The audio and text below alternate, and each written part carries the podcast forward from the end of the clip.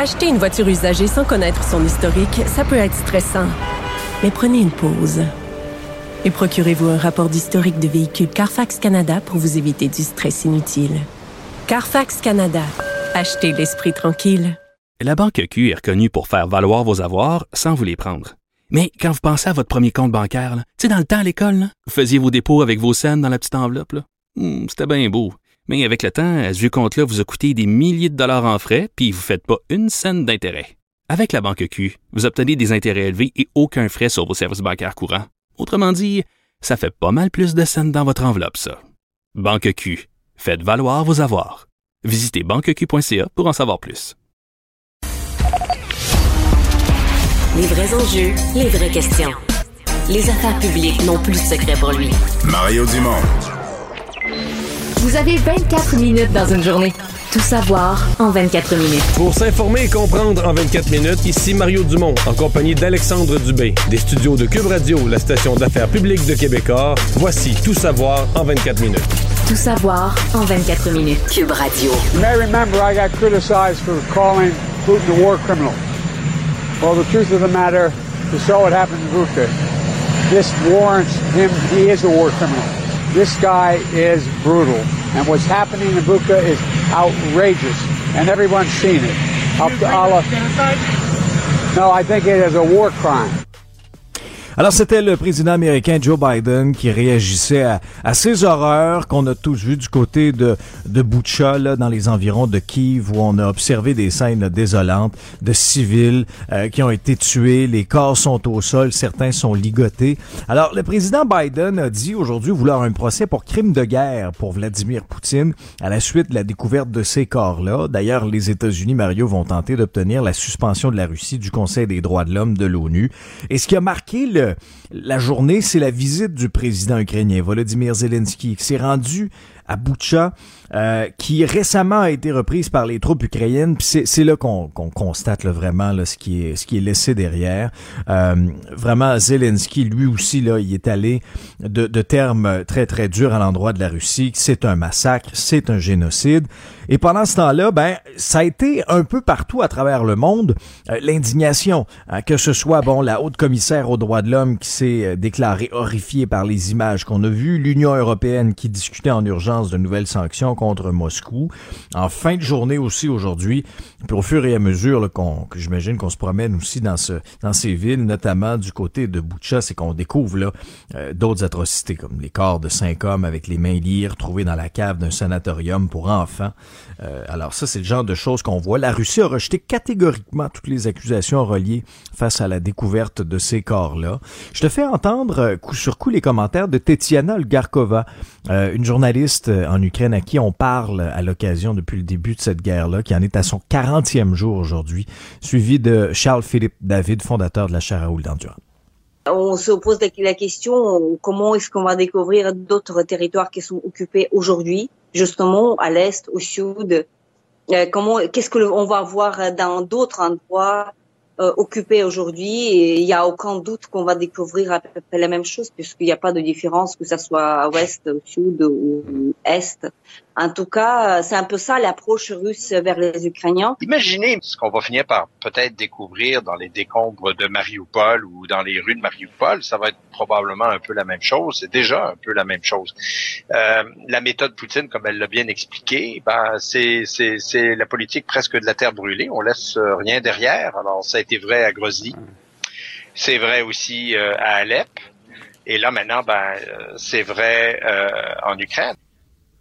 Mais jusqu'où on peut tolérer, Alexandre, que des gens, des civils euh, soient abattus à bout portant comme ça? Euh, ça vraiment, aujourd'hui, ça a questionné tout l'Occident qui va néanmoins, qui, la politique est arrêtée et elle changera pas. On On veut pas s'en mêler, on veut pas se mêler de cette guerre-là, même si c'est un peu plus gênant. Et jusqu'à un certain point, les pays de l'OTAN se disent quoi, là? Même si c'est épouvantable du point de vue humain de vivre des conséquences comme celle-là, ils se disent, ben notre stratégie, fonctionne. Puis je le dis froidement et de façon un peu détachée, mais on se dit, oui, ça coûte des vies aux Ukrainiens. Mais à date, ils gagnent la guerre. Les Ukrainiens, on leur Notre stratégie à nous, l'Occident, c'est on s'en mêle pas, on crée pas l'escalade, on reste en dehors de ça, mais on fournit des armes. puis les Ukrainiens, sais, utilisent ces armes-là adéquatement. L'armée ukrainienne semble courageuse et entraînée. Et jusqu'à maintenant, fait reculer les Russes. C'est ça le portrait qu'on a. Et donc, je suis convaincu là, que malgré que l'opinion publique dans tous les pays va évoluer, il va y avoir une pression grandissante sur le Canada, sur les États-Unis, sur tout le monde pour s'en mêler davantage. Euh, pour moi, là, il n'y a pas de. Ça n'arrivera pas hmm. dans la prochaine semaine. Mais euh, moi, je, regardais ça aujourd'hui, la conséquence est surtout dans l'après. Et sur le caractère hautement, mais très, très hautement infréquentable de, de Poutine, de tous ceux qui l'ont entouré pour longtemps.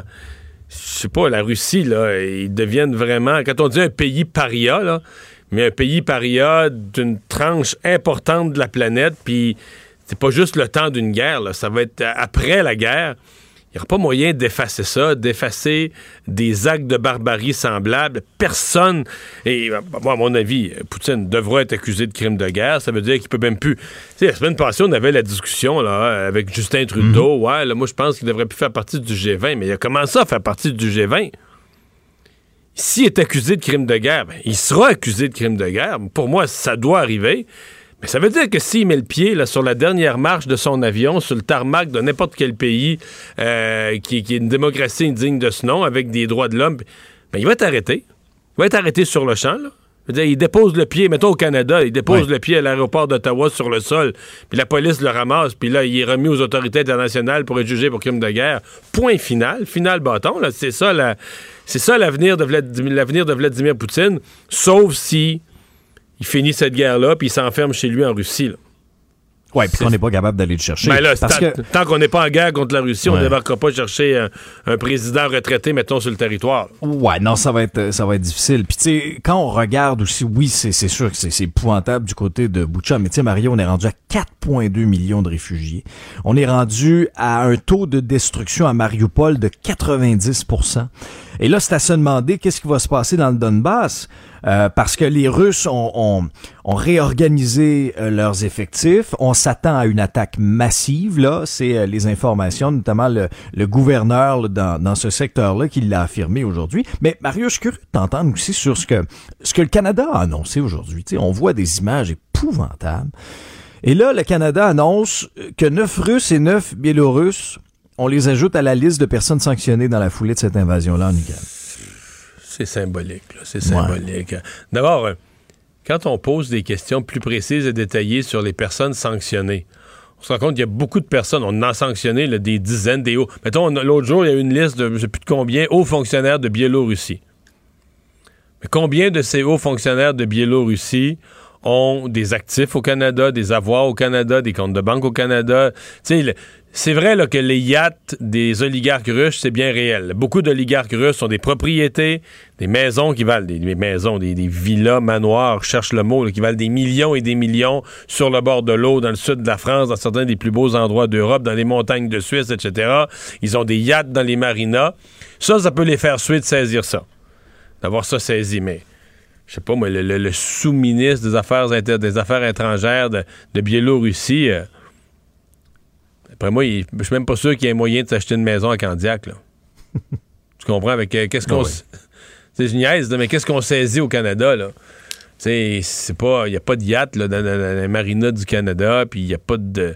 Fait que c'est des sanctions euh, symboliques. Il n'y aurait plus le droit de venir ici, puis il n'y aurait plus le droit d'avoir des. De, s'acheter euh, une grosse maison à Westmount s'il décidé avec de l'argent, de la corruption.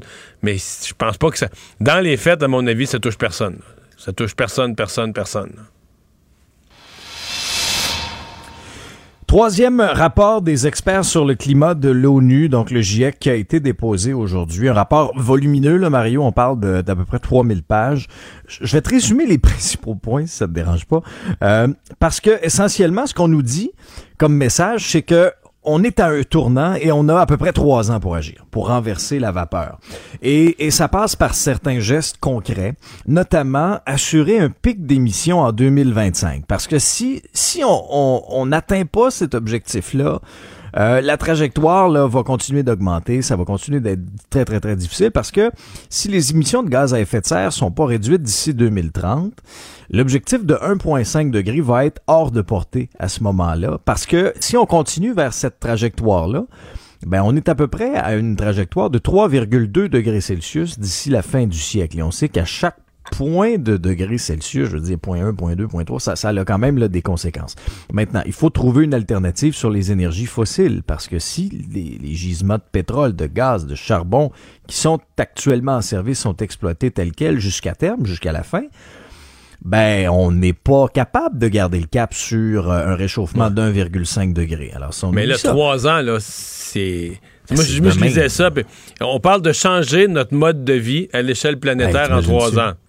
Changer notre mode de vie, puis euh, notre façon de, de se nourrir, euh, notre façon de voyager, notre façon Mhm. de construire les villes, notre façon de construire les bâtiments.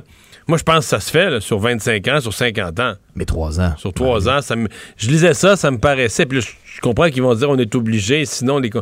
Puis moi, je suis un peu plus loin là. Malheureusement, j'ai bien l'impression que dans les euh, dans les jours à venir, dans les années à venir, les élections un peu partout dans le monde risquent de voir euh, progresser, avancer. euh, des candidats et des gouvernements qui sont moins verts. Ben, il est là l'enjeu. Je pense pas que là, c'est une rafale de gouvernements archivaires qui s'en vient aux prochaines élections. Puis là, je parle au niveau, Non. au niveau planétaire, dans le monde entier. À mon avis, c'est bien plus. Les gouvernements vont mettre en place des mesures, taxes, euh, empêchements, interdictions, etc., qui vont se faire suer le monde. Donc, je m'étonnerais pas de voir élu à travers le monde un paquet de gouvernements qui vont promettre d'en faire moins pour les changements climatiques et qui vont obtenir le vote des populations. Parce que c'est sûr que les sacrifices sont importants, ce qu'on nous dit. Là. Éliminer les subventions aux énergies fossiles. Puis au-delà de ça, c'est toutes nos, nos, nos habitudes. Tu faisais référence bon, au véhicule électrique, au télétravail, euh, moins voyager.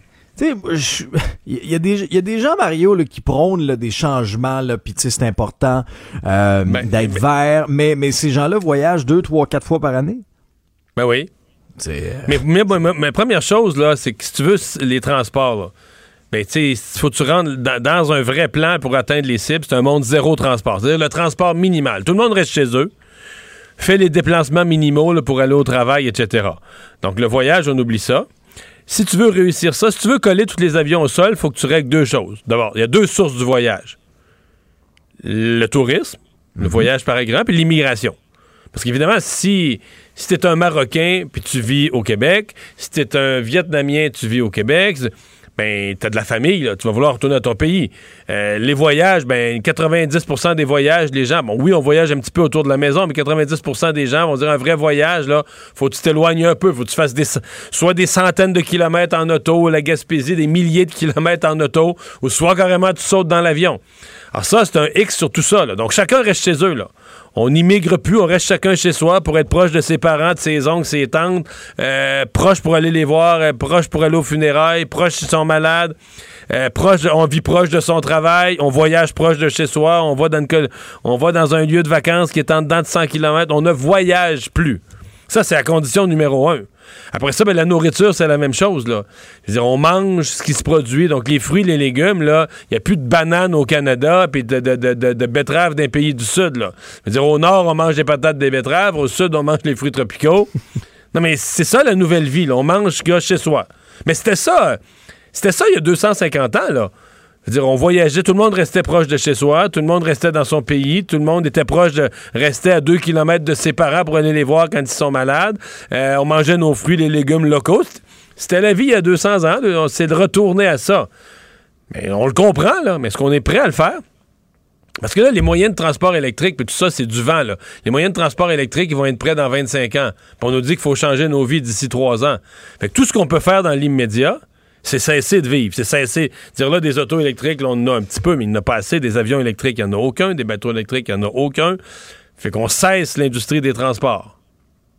Mais moi, je pense pas que les gens sont prêts à ça. J'entends ça, mais je pense pas que la population est prête à cette nouvelle vie où chacun reste chez eux.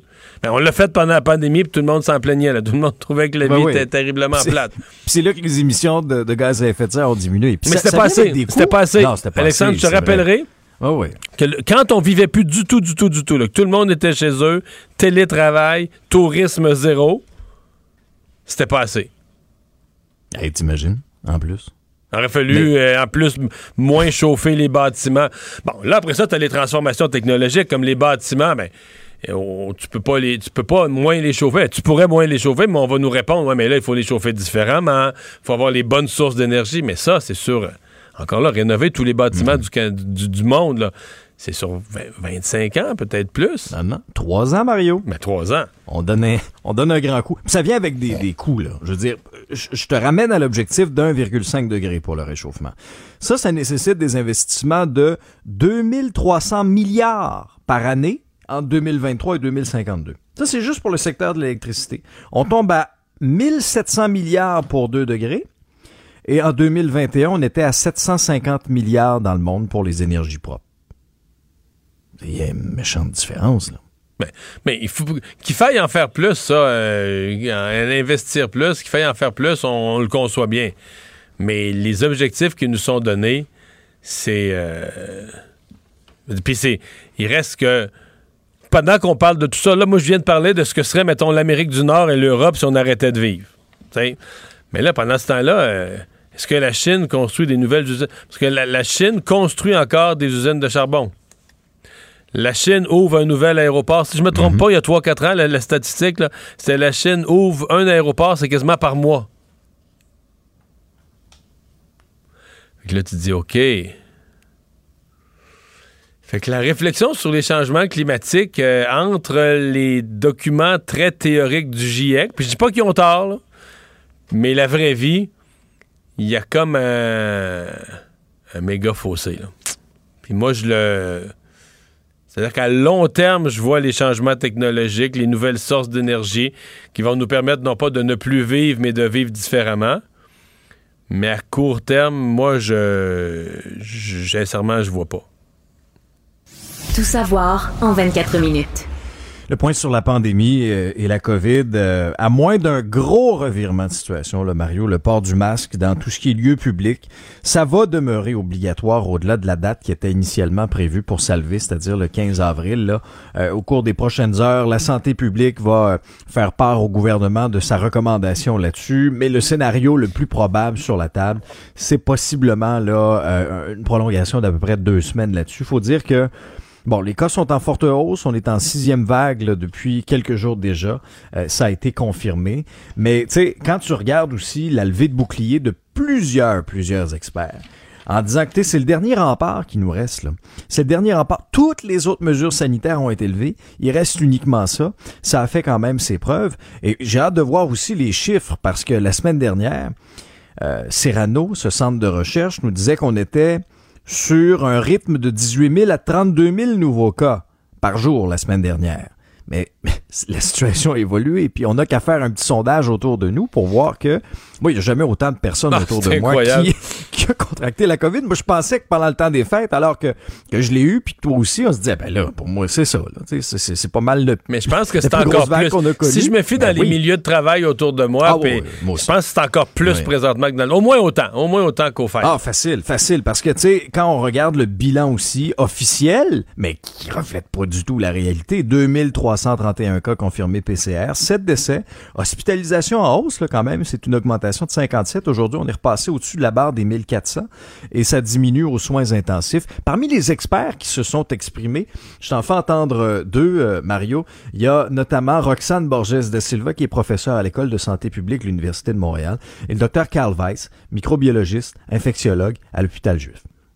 Clairement, quand on voit une recrudescence des cas comme celle qu'on a actuellement, euh, il faut euh, garder cet outil qui nous reste de prévention de la propagation, qui est le masque. En fait, le masque est peu contraignant, il est ancré dans les pratiques sociales. On sait clairement, puis je pense qu'il n'y a pas de discussion à ce sujet-là, que le masque a un effet protecteur global. D'ici deux semaines, on sera dans la diminution de la pente de cette transmission communautaire. Donc, on devrait avoir une amélioration notable, je vous dirais, dans les prochains jours. Oui, parce que j'ai reçu le docteur Vest la semaine passée. Lui est de l'école que ce soubresaut, là, de, de, de, de euh, c'est tellement vif, tellement rapide ouais. la multiplication. Lui, il pense que ça va euh, diminuer vite là, après aussi. Ouais, le problème qu'on a, c'est que souvent, souvent c'est que ça ne rebaisse pas si vite dans les hospitalisations. Là mon expérience, euh, tu sais, d'annoncer les chiffres tous les matins à 11 h dans oui, mon émission LCN, là, euh, ça monte vite. Euh, les hospitalisations partent dix jours après à monter. Puis quand les hospitalisations sont au pic, les nombres de cas baissent. Là, à un moment donné, tu sens, là, puis tu en entends moins parler. Tu as l'impression qu'il y en a beaucoup moins dans la société. Mais là, à l'hôpital, ça baisse, là, 15, 20, 25, 30 par jour, mais ça baisse pas si vite, tu restes avec un résiduel dans les hôpitaux qui crée une lourdeur, qui crée du délestage. Donc, à savoir, est-ce que ça va arriver cette fois-ci? Peut-être, peut-être pas, mais en tout cas, pour l'instant, tu as dit, on a repassé le cap des 1400. Est-ce que je soulignais ce matin en ondes?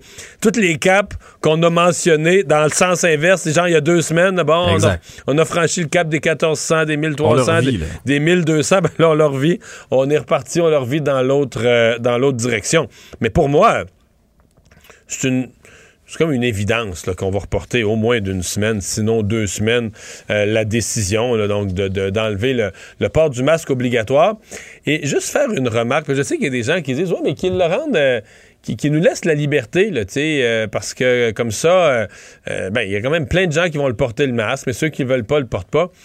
Et il y, a deux affaires à dire là-dessus. D'abord, la première, c'est que le masque il y a vraiment une mauvaise compréhension. Puis moi, j'ai vu, a, les Américains ont fait des graphiques là, pour illustrer ce que je dis là. Euh, le masque, la, la, première protection, là, c'est la voie de sortie. Parce que moi, c'est pas la voie d'entrée de la respiration, c'est la voie de sortie. Donc, tu tousses, t'éternues, ouais. tu parles tu protèges d'abord, en portant le masque, tu protèges d'abord les autres. Tu protèges le fait que toi, tes gouttelettes vont se promener ou que tes aérosols vont se promener dans la pièce. Oui, quand tu respires, tu te protèges aussi, mais dans une moindre mesure. Donc, euh, quand on dit ben, que les gens qui veulent se protéger eux-mêmes portent le masque, en partant, c'est une erreur de fait. De dire ça, c'est une erreur de fait c'est porter le masque, c'est d'abord protéger les autres. C'est une protection qui va dans les deux sens, mais pas 50-50. Mmh. Non, non. C'est d'abord protéger les autres. La deuxième chose qu'il faut dire, ben, celle-là est plus plate à dire, ben, je vais peut-être me faire lancer des roches, mais c'est bien évident que les gens là, qui vont être les premiers à dire Moi, le masque, plus jamais, ne mettrai pas le masque. Ben, qu'il y en a un pourcentage de ceux-là, malheureusement, qui sont aussi non vaccinés. Qui sont un pourcentage de ceux-là qui, malheureusement, font aussi plus ou moins attention à la distanciation et tout le reste parce que là, ils sont choqués, ils sont choqués contre les mesures. Ils ont lu sur Internet que le COVID, c'était pas grave, puis les 14 000 morts, ben ils disent Ah, c'était des vieux, puis on s'en fout des morts. Je veux pas catégoriser les gens, mais il y a quand même une catégorie de citoyens, malheureusement, qui ont vécu la pandémie de cette façon-là. Et c'est sûr qu'eux, ils ne porteront pas le masque. Est-ce qu'ils sont ceux qui font attention à tout, ou est-ce qu'ils sont ceux qui sont les plus à risque de la, de la porter demain matin? Poser la question, c'est y répondre. Là. Ça bouge là, sur la scène politique de oh, plus en oui, plus. Ça rentre oui. et ça sort. oui, c'est des vraies portes tournantes hein, dans différentes formations. Euh, et, et, écoute, Mario, en, en, dernière heure, ça c'était dans l'air là, déjà, là, euh, Suzanne Roy, l'ex-mairesse de Sainte-Julie, l'ancienne présidente de l'UMQ, confirmée candidate de la CAQ dans Verchères. Donc, une, gros, une grosse prise, ça, c'est du calibre oui, euh, ministre, Roy, ministrable. Oui. Là, ouais. Ah oui, oui, oui. Madame Roy, là, vraiment, là, qui était très appréciée là, sur la scène municipale à l'UMQ, moi aussi, pour avoir fait des entrevues avec elle. Donc, c'est un, retour en politique active pour elle, pour la CAQ. Euh, et une autre qui a annoncé aujourd'hui, qui est venue expliquer un petit peu euh, ce qu'elle ce qu'elle avait annoncé sur les réseaux sociaux en fin de semaine, c'était Catherine Dorion qui, vendredi 1er avril, a surpris un peu tout le monde en disant ben je me représenterai pas lors de la prochaine élection. Il y a même certaines personnes qui ont cru à un poisson d'avril, mais c'était bel et bien vrai.